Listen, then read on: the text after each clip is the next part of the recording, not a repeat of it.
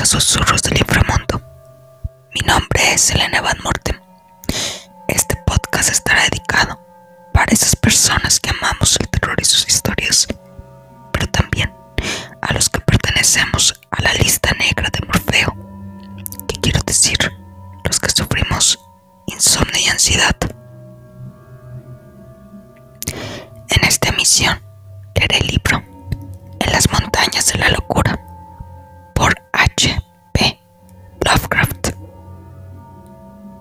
Así que pónganse cómodos o cómodas, apaguen las luces y que su mente recree la siguiente historia que les contaré. Desde nuestro regreso, todos nos hemos esforzado en desaconsejar cualquier expedición antártica y hemos callado ciertas dudas y conjeturas con loables unanimidad y fidelidad. Ni siquiera el joven pesar de su crisis nerviosa, ha vacilado ni revelado nada a los médicos. De hecho, como he dicho ya, hay algo que creyó ver y que no me ha contado ni siquiera a mí, aunque estoy convencido de que si lo hiciera, mejoraría su estado psicológico.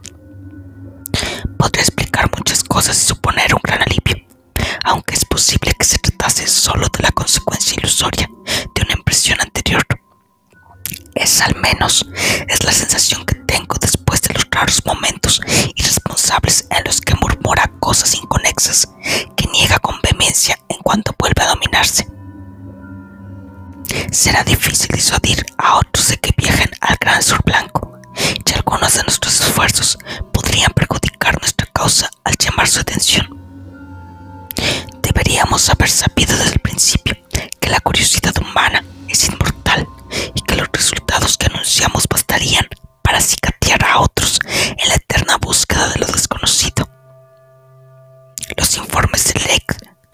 esas monstruosidades biológicas habían despertado el interés de biólogos y paleontólogos, aunque tuvimos la sensatez de no exhibir los fragmentos de los ejemplares enterrados ni las fotografías de cómo los habíamos encontrado. Tampoco mostramos los misteriosos huesos cubiertos de cicatrices ni las esteatitas verdosas. Y Downward y yo hemos guardado celosamente las fotos y los bocetos que hicimos en la supermeseta al otro lado de la cordillera, así como las cosas arrugadas que alisamos, examinamos, aterrorizados y nos llevamos en los bolsillos. Pero ahora el grupo de Starkweather se está organizando con mucha más minuciosidad que nuestro equipo, y si nadie los desanima, llegarán al centro mismo de la Antártida y fundirán y perforarán el hielo hasta sacar a la luz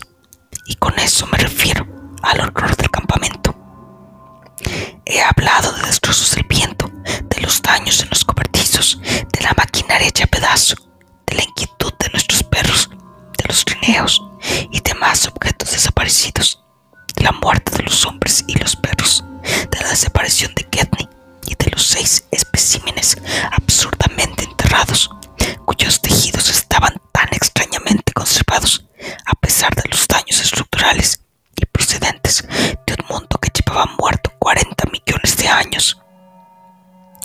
No recuerdo si he contado que al examinar los cadáveres de los perros vimos que faltaba uno. No le dimos importancia hasta después. De hecho, solo Danforth y yo se la dimos. Los principales detalles que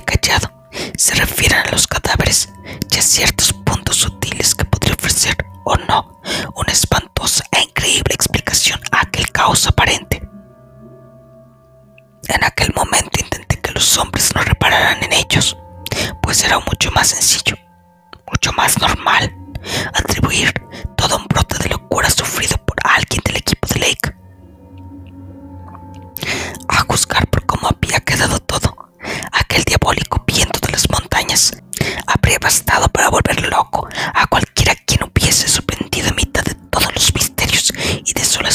planeta. La mayor anomalía, por supuesto, fue el estado en que se hallaban los cadáveres, tanto de los hombres como lo de los perros. Daba la impresión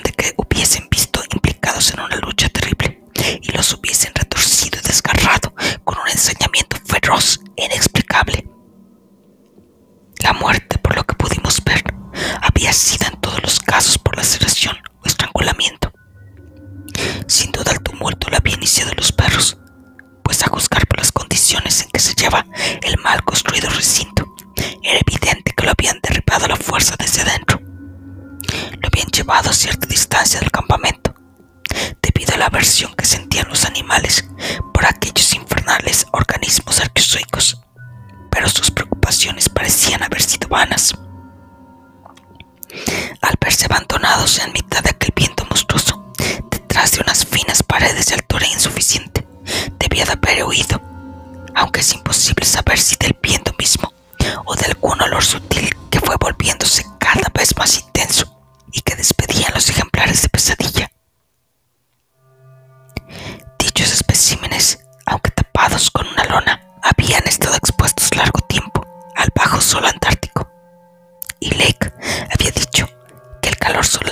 solar tendía a hacer que los extrañamente intactos y duros tejidos de aquellas cosas se relajaran y expandieran. Tal vez el viento había arrancado la lona y los había movido de modo que su olor acre se había vuelto más intenso a pesar de su increíble antigüedad. Fuera de lo que fuese lo sucedido, era horrible y repugnante. Quizás sea mejor dejarse de remilcos y contarlo de una vez por todas. Pero antes,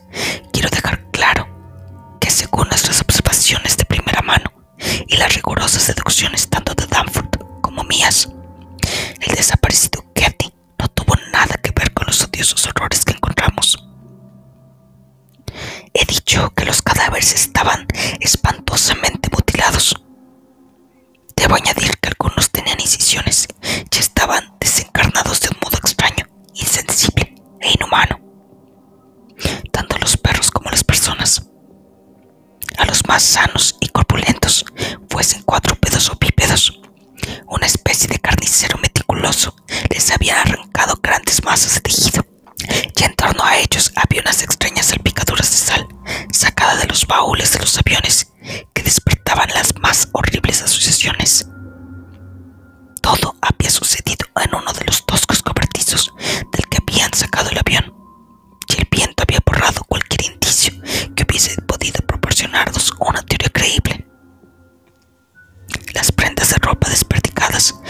y brutalmente rasgadas a causa de las incisiones no aportaron ninguna prueba. Es inútil evocar la impresión que nos produjeron las huellas apenas visibles que encontramos en un rincón, porque sin duda estaban influenciadas por lo que le habíamos oído decir al pobre de Lake las semanas anteriores acerca de las huellas fósiles. Uno tenía que tener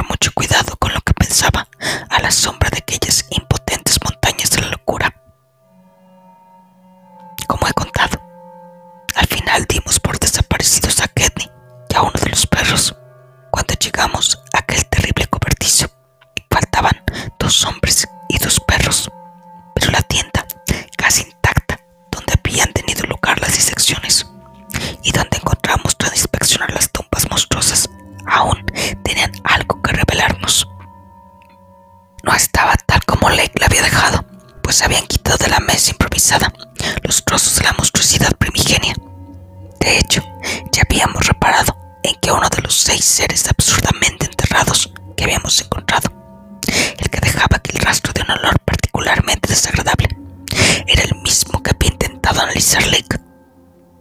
Sobre la mesa del laboratorio había otras cosas, y no tardamos en percatarnos de que eran trozos cuidadosamente e inexpertamente diseccionados de un hombre y un perro. No desvelaré la identidad del hombre para ahorrar sufrimientos a los supervivientes. El instrumental anatómico de Lake había desaparecido, pero estaba claro que lo había limpiado con sumo cuidado desaparecido la estufa de gasolina, aunque encontramos muchas cerillas desperdigadas. Enterramos los fragmentos humanos junto a los otros 10 hombres y los trozos de perro con los 35 canes. Las extrañas manchas que encontramos en la mesa del laboratorio y los libros ilustrados que habían desperdigado alrededor nos dejaron demasiado perplejos para hacer especulaciones. Fue el peor de los horrores del campamento.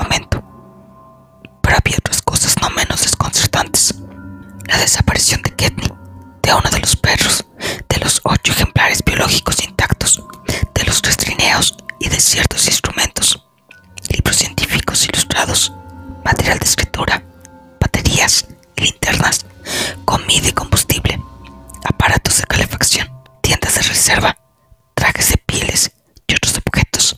Desafiaba cualquier conjetura razonable, igual que las manchas de tinta en varios pedazos de papel y las pruebas de que alguien había manipulado, toqueteado los aviones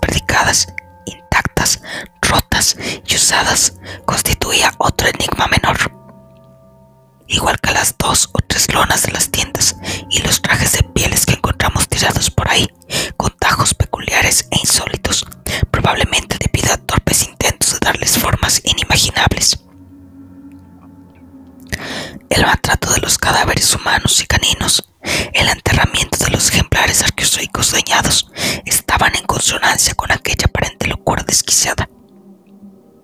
Previendo una eventualidad como la actual, Tomamos fotografías de las principales pruebas de aquel caos dimensional y las utilizaremos para reforzar nuestras súplicas en contra de la partida de la expedición de Starkweather Lo primero que hicimos tras encontrar los cadáveres en la cobertizo abrir la fila de absurdas tumbas bajo los montículos de nieve en forma de estrella de cinco puntas. No pudimos sino reparar en el parecido de aquellos montículos monstruosos con los grupos de puntos y las descripciones que había hecho el pobre Lake de las esteatites verdosas. Y cuando echamos algunas de ellas entre la gran pila de minerales, comprobamos que el parecido era ciertamente notable. Conviene señalar que todo recordaba la cabeza de las entidades arcozoicas. Estuvimos de acuerdo en que el grupo de Lake debía de haber estado tan exhausto que se habrían dejado sugestionar por dicho parecido. La primera vez que vimos dichas entidades enterradas fue un momento horrible, y tanto Pavori como yo no pudimos sino recordar algunos de los mitos primigenios de los que habíamos leído y oído hablar. Coincidimos en que la simple continuada presencia de aquellas cosas debió de contribuir, junto con la opresiva soledad polar y las diabólicas montañas, a que el grupo de Lake enloqueciera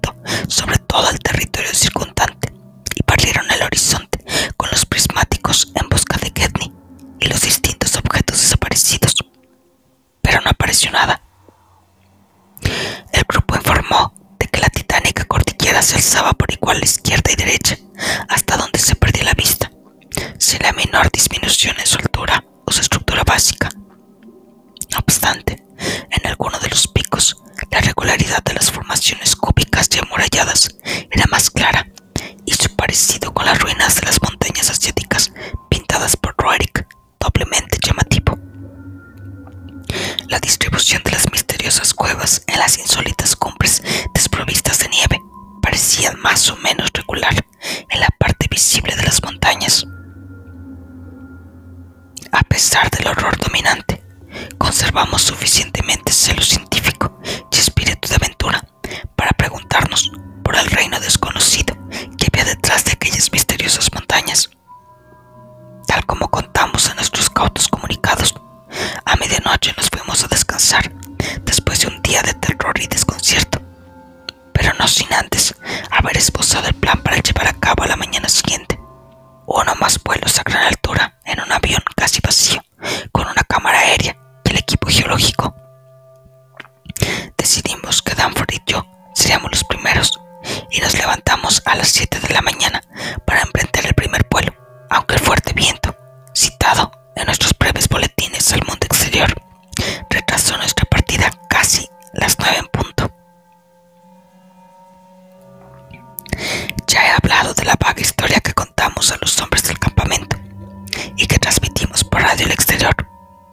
A nuestro regreso 16 horas más tarde.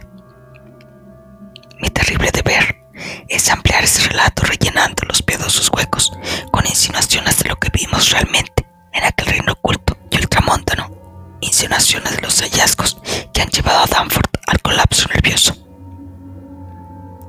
Ojalá se decida hablar con franqueza de lo que creyó ver, pese a que probablemente se trate de una ilusión fruto del nerviosismo. Y fue la gota que colmó el vaso y lo sumió en su actual estado, pero se niega en redondo. Lo único que puedo hacer es repetir los balbuceos inconexos sobre lo que le hizo ponerse a chillar mientras el avión se elevaba por el paso entre las montañas torturadas por el viento. Después de la terrible impresión tangible y real sufrida por ambos, esa será mi última palabra. Si los claros indicios de la supervivencia de unos horrores antiguos que voy a revelar no son suficientes para disuadir a otros de viajar al interior de la Antártida, o al menos de escarpar a demasiada profundidad en la superficie de aquel desierto desolado y definitivo de secretos prohibidos e inhumanos, malditos desde hace años. La responsabilidad de unos males innombrables y tal vez inconmensurables ya no será mía. Danford yo, tras estudiar las notas hechas por Pavory en su vuelo vespertino y hacer varias comprobaciones con el sextante, calculamos que el paso más accesible de la cordillera estaba a nuestra derecha, a la vista del campamento, y se alzaba a unos 7.000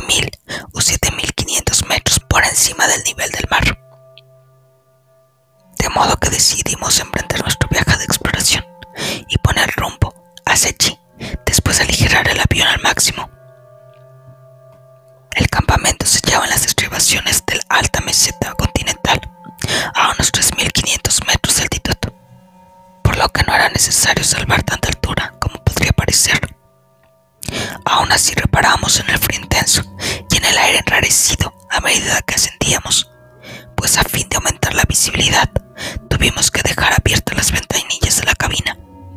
Íbamos, claro, aplicados con las pilas más gruesas. Al acercarnos a los imponentes picos negros y siniestros por encima de la línea de la nieve surcada de grietas y glaciares intersticiales, reparamos una vez más en las formaciones curiosamente regulares que se aferraban a las laderas y volvimos a pensar en los extraños cuadros asiáticos de Nikolai Roerich. Los arcaicos estratos erosionados por el viento confirmaron todos los comunicados de Lake y demostraron que aquellos antiquísimos pináculos se habían alzado exactamente igual que ahora, desde épocas sorprendentemente tempranas en la historia de la Tierra. Tal vez más de 50 millones de años. Era inútil especular acerca de la altura que debía de haber tenido entonces, pero todo en aquella extraña región apuntaba a misteriosas influencias atmosféricas opuestas al cambio, calculadas para retrasar los procesos climáticos normales de desintegración de la roca. Pero lo que más nos turbó y fascinó fue la maraña de cubos regulares, murallas y cuevas. La observé con un catalejo y tomé fotografías aéreas mientras Danford pilotaba. Y pese a que mis conocimientos de aviación no superaban los de un aficionado, a veces le sustituía los mandos para que pudiera echar un vistazo con los prismáticos. Vimos sin dificultad que estaba formada en su mayor parte por una cuarcita arqueozoica de color blancuzco, a diferencia de cualquier otra formación visible sobre la superficie, y que su regularidad era extraordinaria hasta extremos que el pobre Lek apenas había llegado a sospechar. Tal como había dicho, los bordes estaban desgastados y redondeados por eones de brutal erosión, natural y la dureza del material la había preservado de la destrucción. Muchas partes, sobre todo las más cercanas a la ladera, parecían ser idénticas a la superficie de la roca. Toda su disposición recordaba las ruinas del Machu Picchu en los Andes o a las primitivas murallas de Kish excavadas por la expedición de Oxford Field en 1929. Y tanto Danford como yo tuvimos a veces la impresión de que había bloques ciclopios separados, tal como había dado a entender Carroll, el compañero de vuelo de Lake. No supe cómo explicar algo semejante en aquel lugar y me sentí extrañamente como geólogo. Las formaciones ígneas producen en ocasiones extrañas regularidades, como la famosa calzada de los gigantes en Irlanda, pero aquella impotente cordillera era ante todo de estructura no volcánica, a pesar de la sospecha inicial de Lake de que había conos humeantes. Las curiosas cuevas que parecían más abundantes en las proximidades de aquellas extrañas formaciones planteaban otro misterio menor por la regularidad de sus superficies.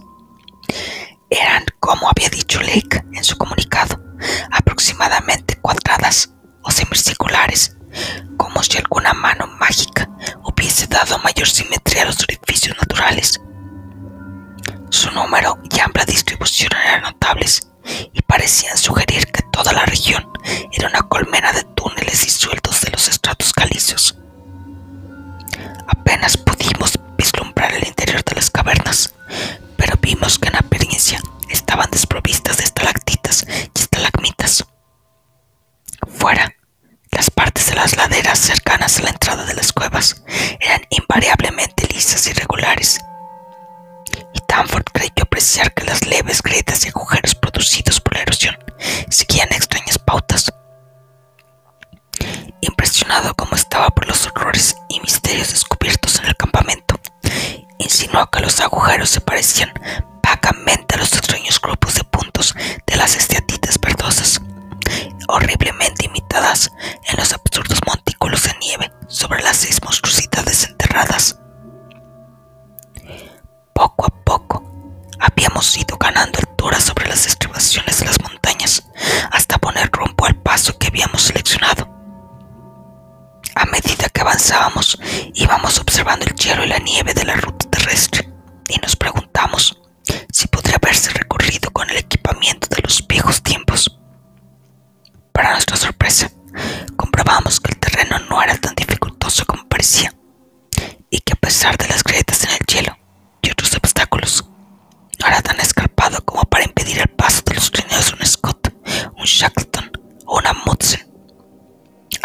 los glaciares parecía conducir a paso que el viento batía con una extraña insistencia, y al llegar al que habíamos escogido, descubrimos que no era ninguna excepción. Nuestra impaciencia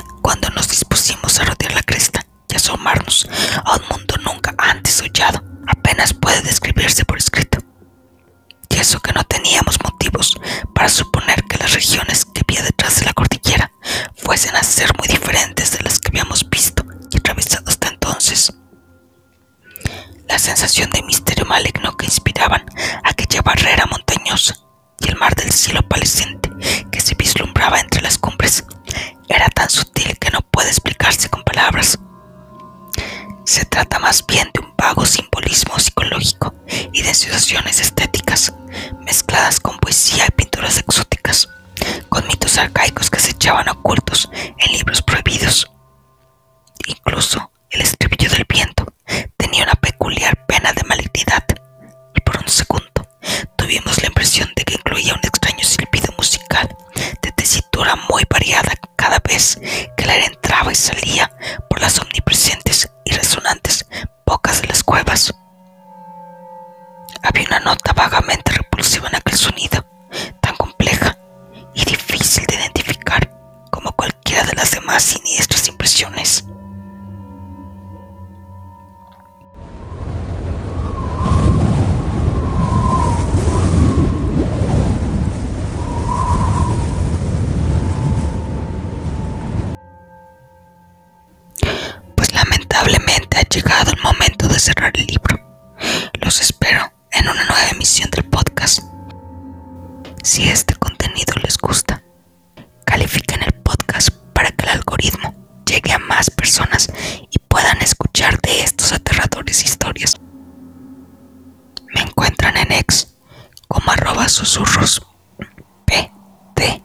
PTCST, en Facebook, Instagram, TikTok como arroba susurros inframundo PTCST. Ya así sin más, espero que Morfeo los haya bendecido todos.